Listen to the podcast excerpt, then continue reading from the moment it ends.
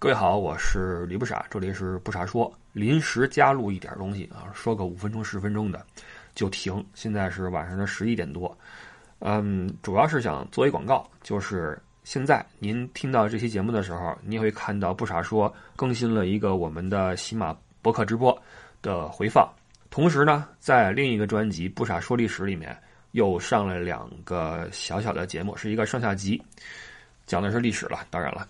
呃，然后很多人还不知道呢。很多人说不傻说历史是在哪个平台，在境内境外，就在喜马拉雅 FM 呀。你点我的名字，下面有两个专辑，一个不傻说，一个不傻说历史。或者你在上面那个搜索栏直接搜不傻说历史，你不用去历史板块去翻，那太累了。呃，都是我的节目，都是我的专辑。那如果你想听硬货，想听呃硬料的话，去不傻说历史；想听水的话，在这边晃悠。然后这个说下喜马播客直播这边的事儿，我们已经连着做了五六期了，都是在周四的晚上八点钟。当然这个时间也没有定下来哈。呃，这个后台的小编还跟我说说，你以后提前一礼拜告诉我时间，告诉我主题，我好去给你做一个什么，那叫 banner 还是什么呀？做一个那首页的那个推送的位子图啊什么的。我说我这都是临时起意，我提前一礼拜去定一个事儿的话，弄得我压力挺大的，就先算了。所以。呃，大概是每周四的晚上八点半，我会在群里面，我们听友群是加微信 l e y o u e d d i e，我会在群里面发送这个直播间的入口，大家点进去之后可以跟我一起来用语音交流。当然，你也可以等一等，因为一月底这个就会嵌入到喜马拉雅的 app 里面。呃，你也不用我给你入口，你能够从我的这个喜马拉雅的这个账号里面看到我的直播的链接，好吧？到一月底这个事儿就能实现了。啊，这个本来也是喜马拉雅自己开发的一个功能。然后每周四晚上我们来聊天儿，然后周日我来上传这个聊天的剪辑。那过去每次我们都能聊个三小时啊，还是挺好玩的。但是我剪辑嘛，剪辑的话把那个呃精华部分剪出来，所以难免的会卡掉很多内容啊，百分之五十内容是要呃舍掉的，所以不好意思啊，谁的发言被卡掉了不好意思。如果你想听全版的话，就来参加这个 live。那么我们看看下周四八点半是不是还会再做一期哈？包括如果你有什么想聊的话题的话，可以在群里面说一说。今儿有人就跟我说说不啥，你聊聊那个同学会这个事儿。我说同学会这个是有什么好聊的呢？他说同学会一见面的话，好多那种啊人情世故啊，包括什么呀，这个可以说一说。呃，小本记下来了哈。包括我今儿出门的时候，我想了两个话题，有点歪哈。呃，一个是。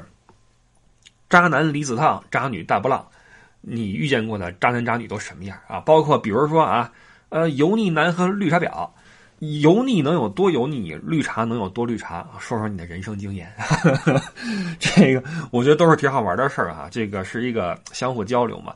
当然了，我们得一步一步的试探平台的底线。那上一次我们，呃，就这一期吧，就上周四我们聊的是流行音乐到洗脑神曲，我们的乐坛怎么了？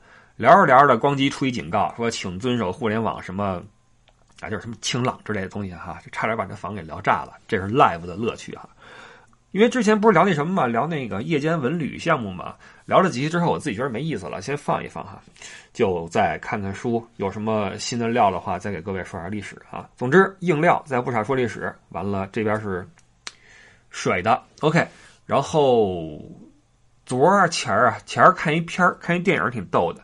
Don't look up 啊！不要往上看。这个美国一个新片，挺神一片，其实很浅显啊，并没有那么深刻的什么。你说它是隐喻，都都高抬了，实际就是一些讽刺，讽刺美国一个现状。嗯，尤其是结合这两年这个大背景，觉得特别贴切。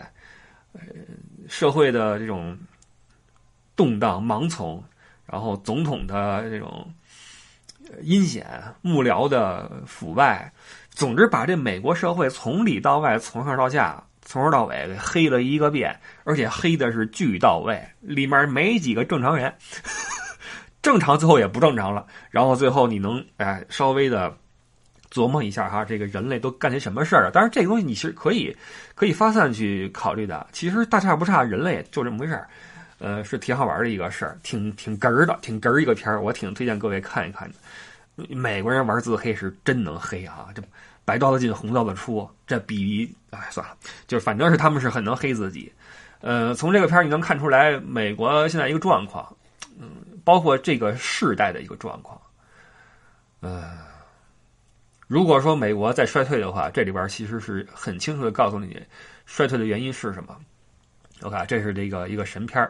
然后最近啊，有一个状况是接二连三的有一些西安的车友在不同的车里面呢纷纷跳车了，原因都出奇的一致，都是跟其他人聊崩了。倒不是说谁对谁错，聊的很简单，都是你比如说西安的一些举措呀、一些现状呀等等。因为这事儿现在不是话题嘛，每天都出来一些新话题。那他们作为当地人，肯定有一些自己的一些亲身体会，就会拿出来给我们一起来分享。那当地人的体会跟外界的一些嗯说法，肯定会有些差池。那么在双方在对峙的时候呢，就就聊急了，就就跳了，而且是完全在我意料之中。我就看我眼看着那个聊天内容，我就觉得完了，要跳，这要跳，咣叽就跳了。为什么会有这种感觉呢？因为我觉得大家都忽视了一点，就是。当人处在漩涡中心的时候，尤其是像这种这种东西啊，疫情啊、隔离啊什么的，你想想他们是什么状态？在风暴中心，然后又是自己的城市，可能都是自己身边的人在经历不同的事儿，包括自己也是，在网上也被讨论，然后每天都有新的压力，你也不知道什么时候就疯了，什么时候就拉走了，对吧？这种时候的人的内心状态是非常的。不平稳，甚至不健康的，我认为是不健康的，因为我也经历过这种事儿嘛。或者说，其实我现在，你觉得我在这边挺自由的哈，想去哪儿去哪儿，不多说啊，不多说。但是其实我是处在一个被拉长的一种隔离的状态中，你能想象吗？我因为怕染病，所以不能出去跟人去干活。那我不染病的目的是坐飞机回国，但是我并不知道我的下次飞机能不能成行。你知道吗？美国的航班刚刚熔断了两个月，全军覆没，所以我也不知道我什么时候能回国。实际上，我也处在一个长期的，你看上去很轻松，但实际上也是在隔离的一个状态之中。其实这也是一种封闭。我告诉你，这个心态是非常非常不健康的，是非常不健康的。所以，我认为我是非常能够理解跳车这几位西安的听友，他们当时是有多么的，嗯，我也不好说是愤怒还是激动，激动吧，激动。我觉得这事儿我可能也说不太清楚，因为你们没有经历过的话，你们是不懂的，你们是不懂的。所以我觉得，哎，挺遗憾的吧。我希望大家能够想到这么一个点，因为尽管说各位不能体会，但请各位想到一个点，在这种状态中的人的内心是不健康的。呃，你就把他们当病人吧，把我当个病人吧，好吗？以我个人的体验就是，包括这几个西安的听友也是，我觉得他们在当时没有什么不。激动的理由，他们完全有理由这样做，我认为是这样的，这也没办法，只能说是个遗憾，嗯，所以说，请西安的朋友们怎么办呢？等着吧，对吧？等着吧，只能这样。嗯，但是以后这样的事会是个常态，就是会有不停的这个城市、那个城市的人开始明白，哦，这是种什么感受？你看今天刚刚天津不是十八个吗？这还是不是全部的那个什么？等明儿吧，明儿再看，对吧？那河南那边怎么样也不知道，这还只是 Delta，欧米克到时候怎么办呢？所以我觉得今年我我已经在成都家里边给家里人买了很多罐头了，肉罐头、什么玉米罐头、水果罐头、方便面、米面粮油买了很多了。我建议各位你也考虑一下，而且关键是你的健康问题。如果你有一些隐患的话，千万要小心，尤其是那些什么心脑血管疾病，你千万要小心。就是这样啊，囤货吧啊！今年的战斗会继续的，囤货吧。我认为过了，算了。哎呀，嗯，然后这个不是要奥运会吗？